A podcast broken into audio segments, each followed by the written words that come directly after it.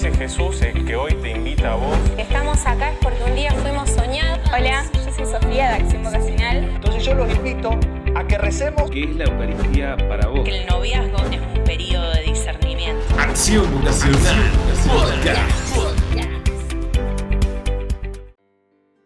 Perfecto. Estamos ya entonces reunidos en este Acción Vocacional Podcast. Y mm, bueno, como siempre, un gusto saludarlos a todos ustedes. ¿Cómo están, chicos? Hola, hola a ¿cómo va? ¿Cómo les va? Muy bien, muy bien. Estamos acá reunidos una vez más en este nuevo podcast para empezar a hablar sobre un nuevo tema, los frutos de descubrir la propia vocación. Y como sabemos, en esto no hay nada de teorías ni cosas estipuladas en libros o manuales, sino que es algo que nace profundamente de la experiencia personal de cada uno. Esa es la mejor referencia que podemos tener en este tema. No sé si alguno quiere comenzar con una, alguna experiencia que tuvo o algo que pueda dar pie para que podamos charlar sobre esto. Desde mi experiencia puedo contar algo muy lindo. Puedo empezar diciendo. Fue cuando empecé siendo monaguillo en mi colegio. Fui a un colegio de monjas, un colegio de Nuestra Señora del Huerto, y la verdad que no me voy a olvidar más el momento en que yo vi unos chicos en el altar. No sabía ni quiénes eran. Y sencillamente le dije a mi papá, quiero ser como esos chicos. Va, en realidad no quiero ser. Dije, quiero estar ahí arriba como esos chicos. Y como todo padre, ¿viste? Por ahí te dice que sí, que sí. Porque no sé si no tenía idea o era para que no me moleste más, pero es un hombre, él es un hombre de mucha fe y yo creo que sabía perfectamente lo que le estaba diciendo, pero creo que él interpretaba que yo no entendía lo que estaba pidiendo. Pero un día apareció una hermanita del colegio y me invitó, yo sin saber qué era, pero me explicaba cosas de liturgia. Y después de un par de semanas me dio una alba y me dijo, andar. Y ahí se cumplió, ¿no? Esto de ser monaguillo, ser como los chicos. Y eso perduró en el tiempo, porque, a ver cómo te digo, fue algo que se encendió y nunca se apagó. Era durante la primaria, porque era muy chico. Estaba perfectamente, me acuerdo, en tercer grado. Y tomé la comunión, tomé la confirmación, y fue una llama que se encendió y que nunca se apagó. Ser monaguillo fue algo, creo que una clave ahí donde pegaron en la tecla, donde después de adolescente y de más grande fui preguntándome más profundamente. Creo que también la participación en grupos de jóvenes es ahí donde va despertando un poco más y uno va viendo día a día, momento a momento, campamento a campamento, jornada. Hoy en día, acá mismo en el seminario, ¿no? ya sea un recreo, un almuerzo, una adoración, con sus altibajos, pero no sé si altibajos también ahora que lo digo, pero es un momento, ¿no? Difíciles, no altibajos, pero difíciles, distintos a los otros, pero siempre con la certeza de que esa luz, esa llama que por ahí Dios encendió, no la apagó. Obviamente, no toda llama, toda luz hay que alimentarla, no necesita de energía, de oración, principalmente de la Eucaristía. Nico, y concretamente, esto que vos contaste, ¿qué sentimientos dejó en vos? Como gozo, paz, alegría, ¿qué fruto concreto, sentimental o tanto eh, expresado a través del amor dejó en vos? Para mí lo más maravilloso de todo esto, y que me emociona mucho, es un sentimiento de entrega. No recuerdo ahora bien si era un sacerdote, lo leí en algún lado, pero era ese sentimiento de entrega de decir, yo estoy ahí con vos, quiero ser esa persona que esté ahí ayudando. Y principalmente para salvar el alma. Creo que todos necesitamos, bueno, en este caso no un sacerdote, que sea, tu, que sea de instrumento, que sea un gran instrumento de Dios para poder salvar el alma recuerdo que la vez pasada en el otro podcast, cuando teníamos que definir la vocación en una palabra, vos usaste la palabra entrega. Muy lindo esta continuidad que pudiste darle al tema para seguir compartiendo y abriendo tu corazón. No sé si Sebas, Bruno o Ivo quieren compartir algo acerca de los frutos de la vocación en su propia vida o de algo que hayan leído en algún libro, algún artículo o hayan escuchado alguna, algún cura o alguna hermana.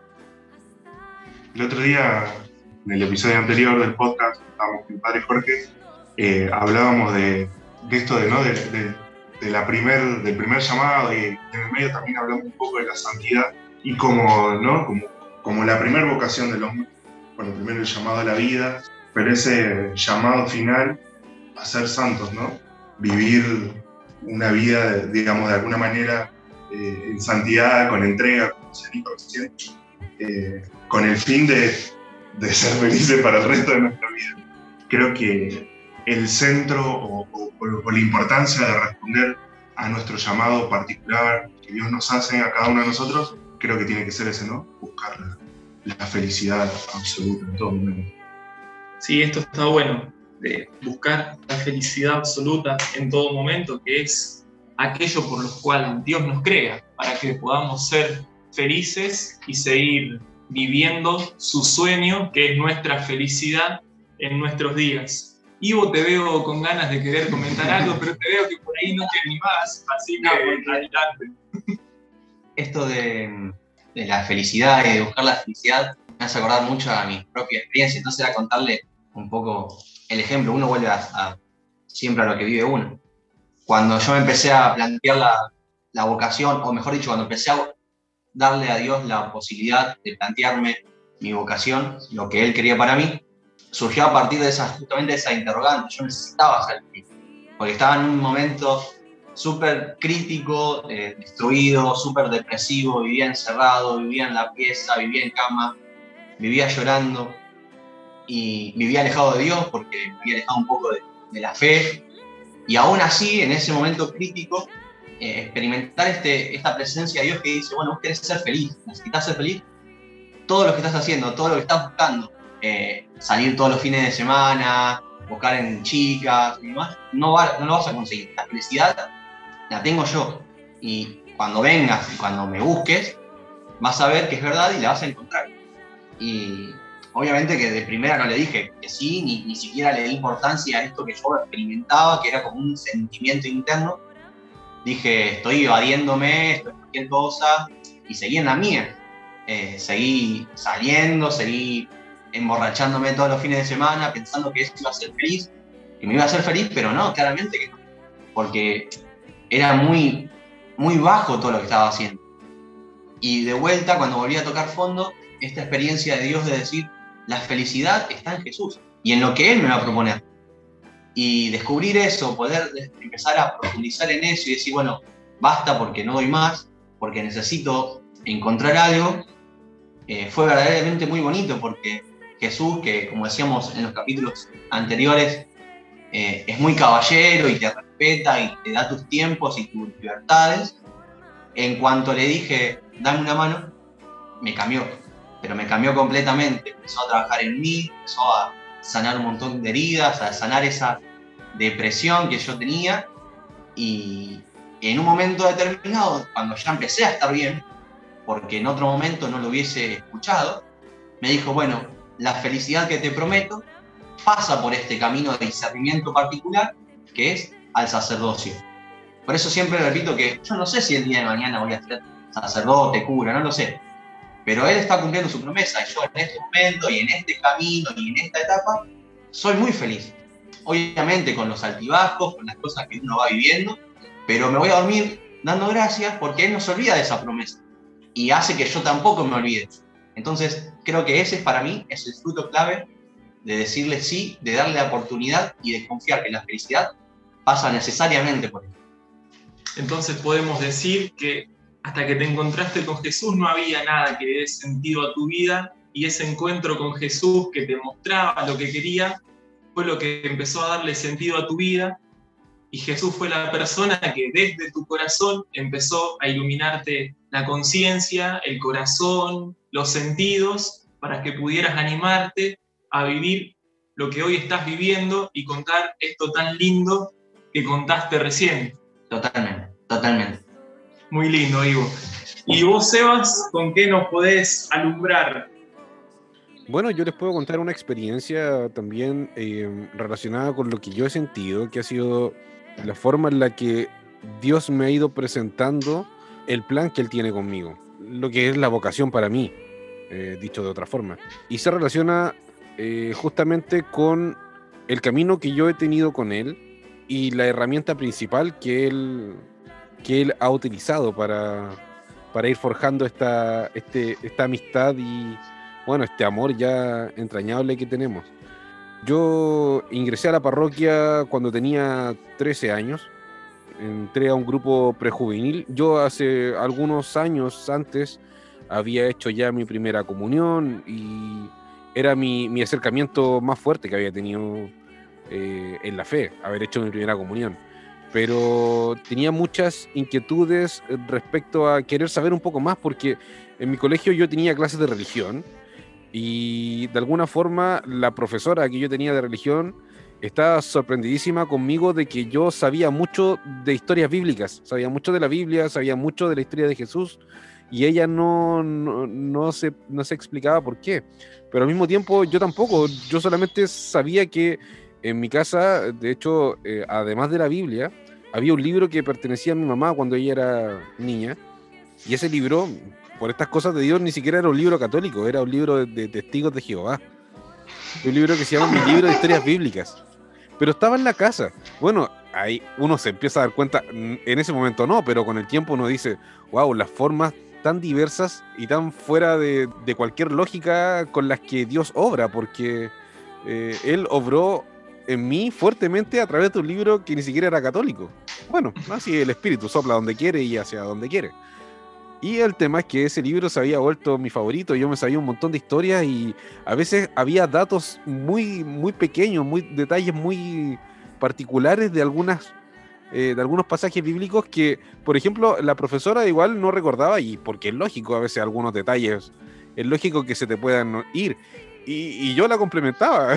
Entonces era como, wow, ¿qué onda? ¿Cómo un chico de, qué sé yo, de 10 años eh, sabía ese tipo de detalles? Entonces mi mamá también, ella lógicamente con esa agudeza de una madre, notó que yo tenía una inquietud de saber un poco más. Le había consultado incluso qué era pastoral, porque yo había escuchado la palabra pastoral, pero no sabía lo que significaba. Quería saberlo. Y bueno, yo tengo dos hermanos más. Soy el mayor de tres hermanos. Y no tenemos mucha distancia de, años. Son, tenemos tres años y medio, cuatro años y medio respectivamente de distancia con, con los otros dos y cuando a ellos les tocó el tiempo de hacer su primera comunión, mi mamá fue a inscribirlos a la parroquia donde normalmente íbamos. Y eh, recuerdo que mm, me dijo, hey, eh, este sábado parten tus hermanos a hacer la primera comunión. Eh, ya los inscribí. Ah, le dije que bueno, van a hacer la primera comunión. Y me dijo, sí, y de paso te inscribí a ti a un grupo prejuvenil. y, y, y yo fue como eh, en ningún momento yo le dije, mamá, por favor, si hay un grupo, inscríbeme. No, ella ni siquiera me preguntó. Me dijo, ¿estás inscrito? Partes el sábado también con tus hermanos. Eh, ellos entran a, catequesis de primera comunión y tú vas a entrar a este grupo juvenil. Y empecé a ir y les digo, chicos, eh, wow, fue como entrar em, en una ciudad donde el resto de los chicos que estaban ahí hablaba el mismo idioma que yo. Yo en mi colegio me sentía una rareza porque era el, único tipo, era como el nerd de la Biblia, que sabía cosas de la Biblia y a nadie más le interesaba eso. O sea, eh, creo que era el único tipo que le caía bien a la profesora de religión y yo creo que por lo mismo yo le caía mal a todos mis compañeros porque me gustaba el único ramo que a nadie más le gustaba. O sea, ¿a quién le gusta la clase de religión? A mí me encantaba. Entonces llegué a la parroquia y era como, wow, estoy en un lugar donde, donde aquí también les gusta lo que me gusta a mí. Eh, bueno, sin ir más lejos, ahí conocí a mi mejor amigo, hasta el día de hoy es mi amigo, lo conocí en ese grupo. Eh, a través de eso, no, no quiero extender más mi, mi experiencia, pero lo que Dios me regaló ahí, lo que Dios me regaló ahí, en ese momento, conociendo a esos jóvenes, fue el sentido de pertenencia, fue el sentido de, darme cuenta que había un lugar para mí. Y no, no conforme con ese regalo maravilloso que ya me había dado, estando en la parroquia, yo tuve un enamoramiento más directo con la música. Porque estando en la parroquia también empecé a tocar guitarra. y sentí claramente que fue algo completamente conectado porque empecé a tocar guitarra y empecé a tocar en misa. Eso fue lo primero que hice apenas empecé a tocar guitarra. Entonces, o sea, ¿qué más pistas hay o qué más evidencia puede haber de que empecé a tocar guitarra eh, solamente para eso? O sea, esa fue la razón principal. Lógicamente, la guitarra la podía ocupar en otros lados, pero la razón principal para la cual yo aprendí a tocar guitarra y yo me acerqué más a la música fue justamente para servirle a Él a través de la Eucaristía, a través de tocar la misa. Y, de empezar también a encantarme más, no solamente con la música, sino que con la música relacionada al servicio eh, pastoral, eh, la música católica, empezar a conocer autores católicos. Y bueno, imagínense, soy ingeniero en sonido incluso, hasta, hasta lo que tiene que ver con, con lo laboral y con mi profesión, con, con, lo que quiero hacer de mi vida, tiene relación con la música. Y tiene relación con esto. O sea, ahora eh, Dios me ha regalado la posibilidad de trabajar con la orden, con la orden eh, hospitalaria y, y imagínense, estoy haciendo un proyecto en el cual estamos nosotros eh, involucrados y que tiene que ver con, con, este podcast y tiene que ver con lo que, con lo que me encanta hacer. O sea, cómo no sentirme feliz y cómo no sentir que Dios tiene un plan para mí. Eso para mí es una evidencia irrefutable de que Dios ha ido explicándome y además casi con manzanitas el camino que me ha ido preparando. Y eso son cosas que me hacen muy, muy feliz. O sea, esa es la, experiencia que yo también les puedo contar de mi parte. Perdón que me haya alargado tanto, pero quería también contarlo con un poco más de fue muy lindo escuchar esto que nos dijiste y ver cómo Jesús fue orando en vos. Y me gustó esto que dijiste del sentimiento de pertenencia, que es algo que desde que arrancamos con los podcasts no había salido y me gustó mucho también. Y ahora, bueno, para contar un poquito lo que yo veo en mi vida como los frutos de la vocación, puedo dividirlo en dos. En una parte, podríamos decir, por un lado, al entrar al seminario, demasiado convencimiento y una absoluta seguridad de que estaba haciendo lo que Dios me estaba pidiendo para mi vida sentí realmente mucha alegría, aunque se me hizo duro en un momento antes de entrar al seminario, porque me enamoré de una chica unos meses antes y eso me tiró para atrás bastante, pero había algo, que era Jesús por supuesto, que me invitaba a seguirlo de cerca y no podía decir que no. Por lo tanto, en esta primera etapa podríamos decir el convencimiento y la seguridad.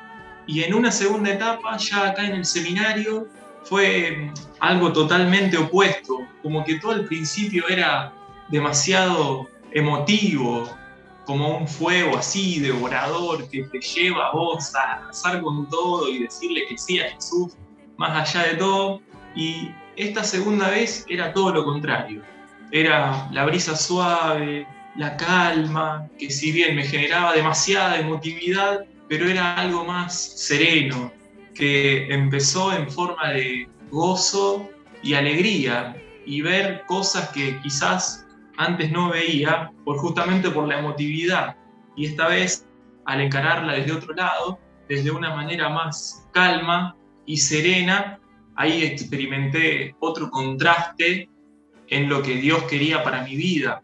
Fue en esa calma donde Jesús me decía que el seminario era mi lugar y que yo tenía que seguir descubriéndolo acá y que me estaba llamando a un trabajo muy grande de pescador de hombres, como los apóstoles, que realmente me llenaba el alma.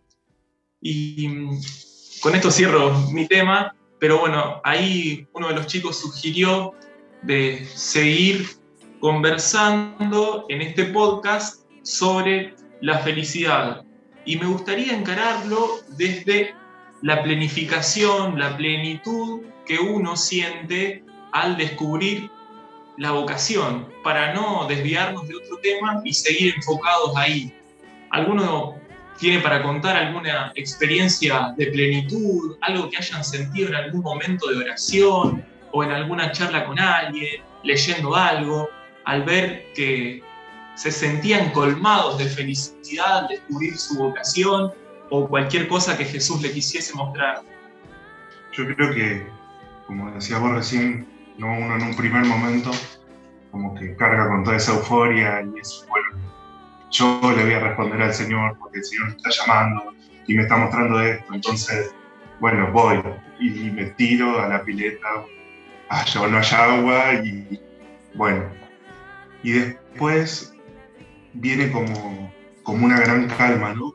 Un momento de, bueno, ya acepté, ya dije que sí, y ya, bueno, el, el Señor me va mostrando ciertas cosas y como, bueno, me animé a decir que sí, voy eh, descubriendo, ¿no? Un montón de, de, cosas que Él me va mostrando y que cada cosa que, que va revelando, como decimos, ¿no? A través de la oración o en charlas, cada día me doy cuenta que, que eso me, me, llena más, ¿no? Que llega un momento en el, en el que el corazón desborda de esa alegría y ojo, no, no siempre, porque hay que darle la, la otra cara, ¿no? De que ah, no todo es. Hay un momento de que, bueno, como cualquier circunstancia de la vida, no todo siempre es color de rosa.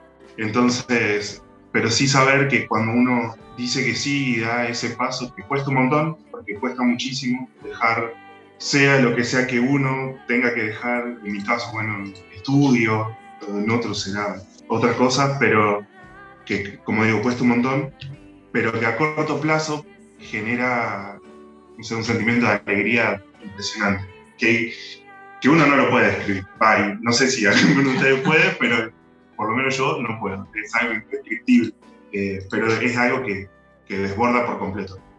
En esto que vos dijiste, Brunito, se me viene a la cabeza algo que el año pasado leí de un seminarista jesuita que falleció de leucemia hace casi 30 años que decía que la vida se me estalle de las manos. Y es esto que vos dijiste justamente, de que te sobrepasa, de que todo se fue al carajo, pero en el buen sentido, que no encontrás palabras, como dijiste vos, para expresar la felicidad que sentís.